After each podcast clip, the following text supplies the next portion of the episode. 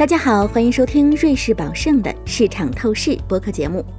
市场透视是一档专家对话系列节目，来自世界各地的专家将在节目中展开对话，分析全球市场动态，分享他们的重要见解和投资策略。面对不断变化的经济和市场格局，我们将在每一期节目中穿越重重噪音，为您带来切实可行的投资建议和宏观研究成果。请收听本节目结尾的重要法律信息，了解更多重要法律信息。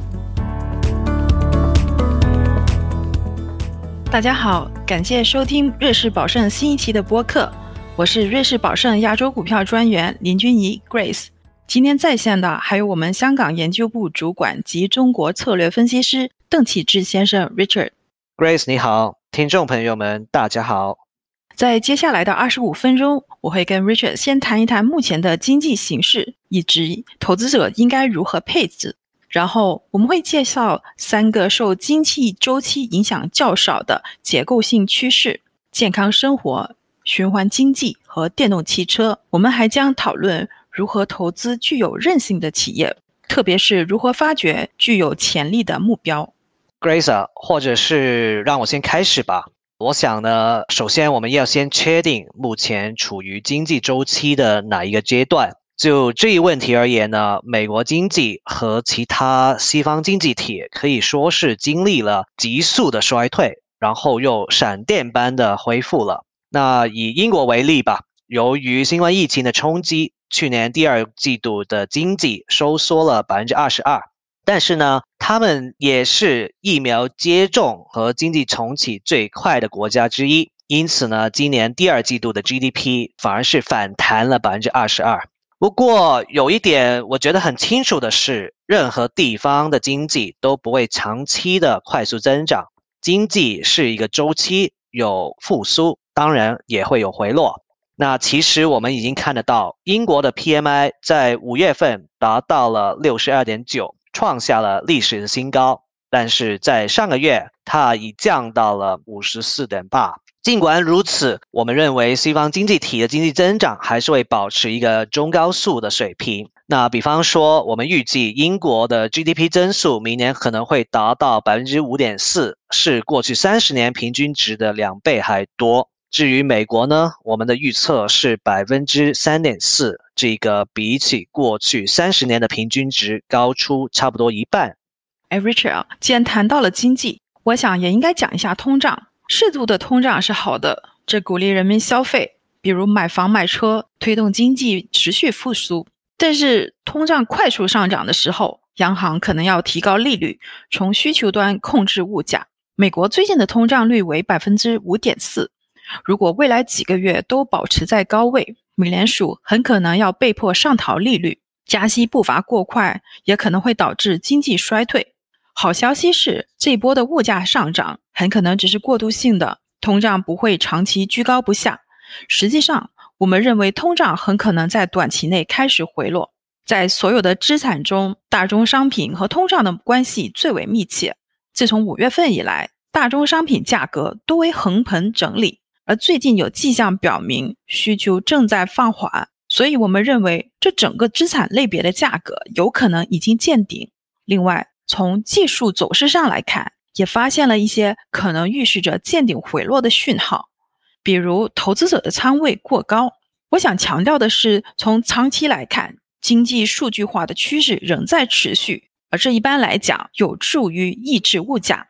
以购物作为一个例子吧，你开实体店的时候。你需要支付租金、工资、水电费等，但如果是开网店的话，可以节省这些支出，并且降低总成本，你的售价就能低于实体店的价格。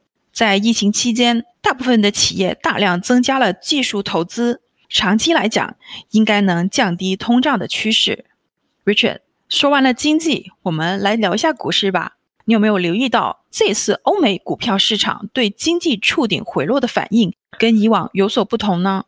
嗯，Grace，我明白你说什么。那如果我们复盘一下欧美最近五次的牛市的话，就会发现每一次 PMI 达到了峰值以后，其实呢股市都会跟随着下跌。不过这一次 PMI 出顶了以后，股市却上涨了百分之十五。那我认为原因是因为股市内部的结构发生了变化。现在呢，科技股的占比跟以前来去比较了，完全是不可以同日而语。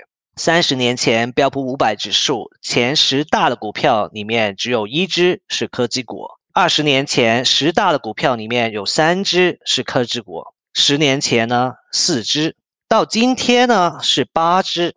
而且另外两只非科技类股票，它们的占比是最小的。而且呢，新冠疫情也证明了，能够驾驭技术的企业具有极强的韧性。事实上呢，新冠疫情呢也带来一个生活的改变，而很多这一些的改变都是永久的。那比方说，就算疫情过后，我们对于这一些网上的应用的需求也不会大幅度的回落。那这对于技术企业来说是长期利好的，因此呢，科技股在市场的权重其实解释了为什么这一次经济周期回落以后，股票市场却没有下跌，而且这一些美国科技股的业绩很好。我知道有一些的投资人认为美国的科技股估值偏高，不过这一些股票的增长率也是从之前接近百分之二十。加速到现在百分之三十五左右。事实上，在经济增长初顶回落这个阶段，这一些高增长的公司往往会跑赢。从历史上来看，在这一阶段表现不太好的，反而是那些业务对于经济周期敏感度比较高的公司，比方说材料、工业股等等。优质股也会跑赢，因为优质股一般来说也是没这么受经济周期的影响。说到优质股，Richard，你知道我想到哪个市场吗？我知道，我知道你在说瑞士市场。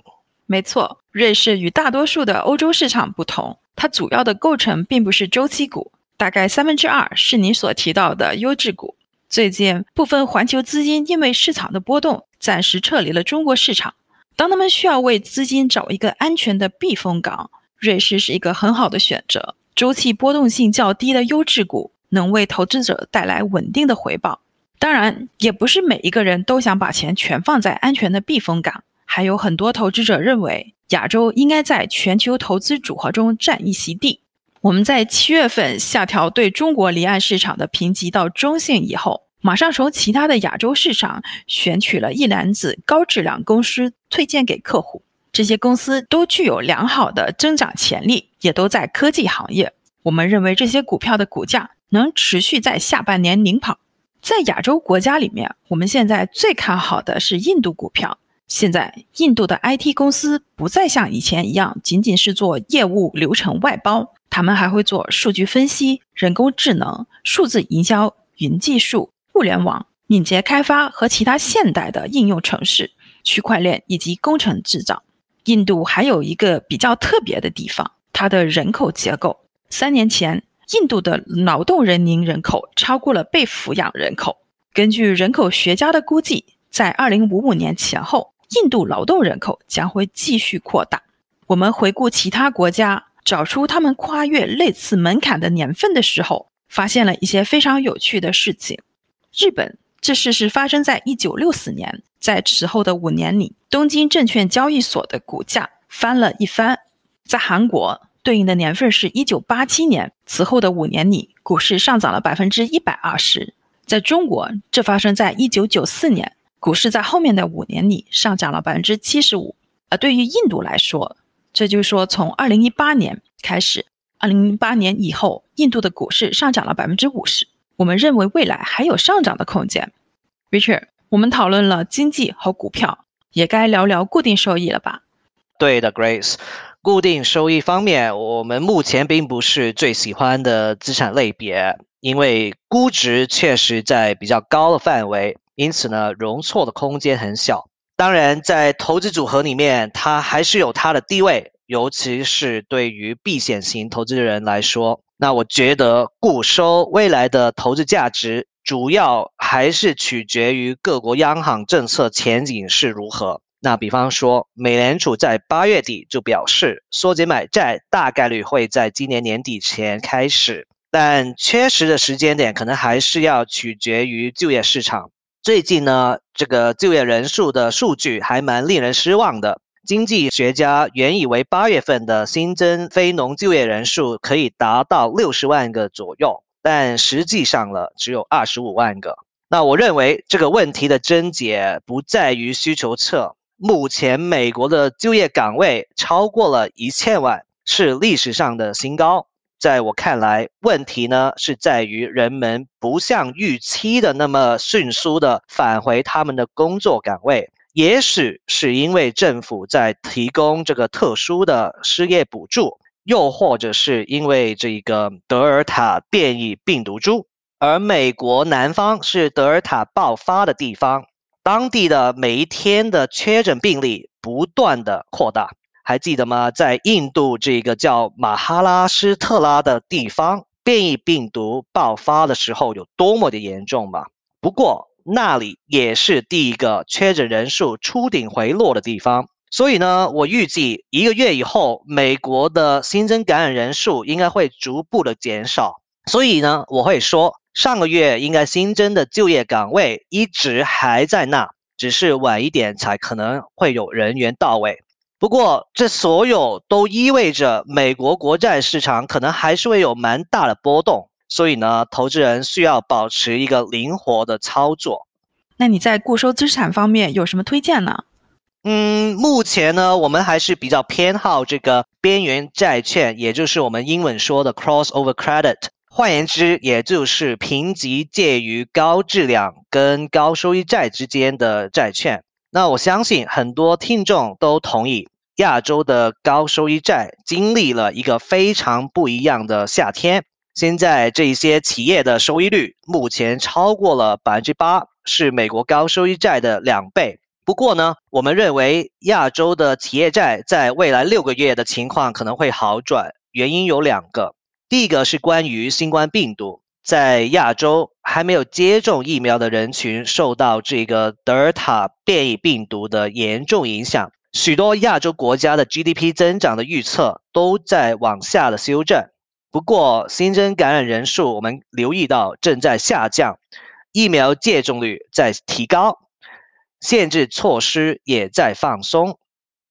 那第二个原因呢，是关于中国的。那中国政府一系列的房地产降温措施，让新房价不再上涨，这意味着开发商的利润少了，房地产最好的时机已经过了。不过，只要优质的开发商有现金流偿还债务，这就不会对于债券造成一个不利的影响。现在呢，我们开始看得到高质量的跟低质量的开发商，他们的债券价格的趋势在扩大这个分化。那当然，亚洲的高收益债并不都是来自于中国的房地产，还有澳门的博彩业，还有就是印度尼西亚的企业债。当然，还有这个印度的高收益债，他们现在的信用利差徘徊在低水平，也意味着估值可能比较高一点点。不过呢，企业的现金流在改善，最近他们的评级也有所上调，收益率也比较高。Grace，你在节目开始之前提到我们会谈一下这个超越经济周期的结构性趋势投资，现在你来讲一下吧。好的。我们这次选择的三个话题是健康生活、循环经济和电动汽车。这三个主题听起来呢，好像互不相关。但是如果说它们有一个共通点，那就是新冠疫情加速了这些领域的发展。就以健康生活来讲，饮食是其中一个很重要的分支。在世界各地，加工食品和即食食品的消费都有所增加。这种食品不新鲜，长期来看也很不健康。所以，现在的消费者关注的是新鲜的有机的食品。世界各地的人们也在摄入更多的蛋白质。肉类是能量很高的食物，与肉相关的道德考虑也受到越来越多的年轻人的关注。所以，产生了有所谓的不含肉的肉。我们还注意到，脂肪的摄入量出现大幅增长，尤其在新兴世界特别明显。以中国为例，二十年前平均每天摄入七十克脂肪。而现在则超过了一百克，这对人们的健康是很不利的。当人们开始意识到这一点，这也就拉动了运动服饰、运动器材和个人护理等消费，也造就了很多与健康生活相关的投资。第二，在循环经济方面，由于人口的增长和经济繁荣，全球每年生产的家庭垃圾从1990年的14亿吨增加到了去年的22亿吨。世界人口五十年之内不会达到峰值，而且估计在达到峰值之前，人们也会变得更加富有。因此，家庭垃圾增长的趋势是无法逆转的。我们能做的只有更妥善的处理垃圾。除了在欧洲之外，几乎没有国家或者地区能达到垃圾回收率到百分之五十以上。事实上，在发展中国家，大部分的就是倒入垃圾填埋场或者是大海里面。但是，随着这些国家的居民变得更富有，更多的去遵守国际标准，这个情况应该会发生变化。回收产业无疑是一个可以投资的行业，在这里面你可以有很多的选择的标的。嗯，那让我来讲一下电动车吧。到了二零三零年，内燃机汽车，也就是传统的车辆，它们的全球市场份额可能会下降到不足百分之二十五。然后到了二零三五年，这一个比例可能会再下降到百分之十二左右。在电动车普及进度上，欧洲呢相对比较领先。部分原因，因为人们总体上更注重环保，还有呢就是可能是政府提供了大量的优惠，但也不全是因为补贴了。因为中国在前一段时间的确缩减了补贴。但今年到目前为止呢，中国的电动车的销量是去年同时间的三倍。我认为呢，电动车是一个很大的投资机会，其中包括电池金属开采商、电池本身、技术供应商和汽车公司，然后还有的就是回收再利用企业。因此呢，这一些都是我们认为应该长期投资的。因为就改变世界的方式而言，它们跟石油、电视和互联网一样的重要。好，我们来到了今天最后一个话题，也就是投资具有韧性的企业。这几年来，社会、经济、市场都在不断的改变，几乎不可能停下来。我们的分析师做了大量的工作，以确定哪些公司在不断变化的大环境中保持优势。他们发现，最重要的是创新、灵活性和适应性。具有这三个属性的公司，不一定是说有最高的增长，但是往往具有高定价权，因为他们为客户创造了更大的价值，可以要求更高的价格。这些公司的增长也往往能穿越经济周期，这或许是他们果断剥离表现不佳的业务，也可能是他们抓住了大趋势，也或者是他们创造了新的市场。根据这些标准，我们发掘了十几家具韧性的公司，他们经营的业务不尽相同。从化妆品到物流，从制药到金融服务，从软件到流媒体服务都有。谢谢 Grace。现在让我来总结一下吧。总体来说，欧美股票的牛市还在，只是呢，经济已经过了刚开始的复苏阶段。在现在的这个经济周期，我们推荐增长股还有优质股。美国有很多这样的股票，瑞士也很适合。然后呢，由于短期监管的不确定性，然后呢，由于短期监管的不确定性，我们下调了中国离岸市场的评级到了中性。我们目前推荐其他亚洲市场内的科技企业，我们也看好印度的股票。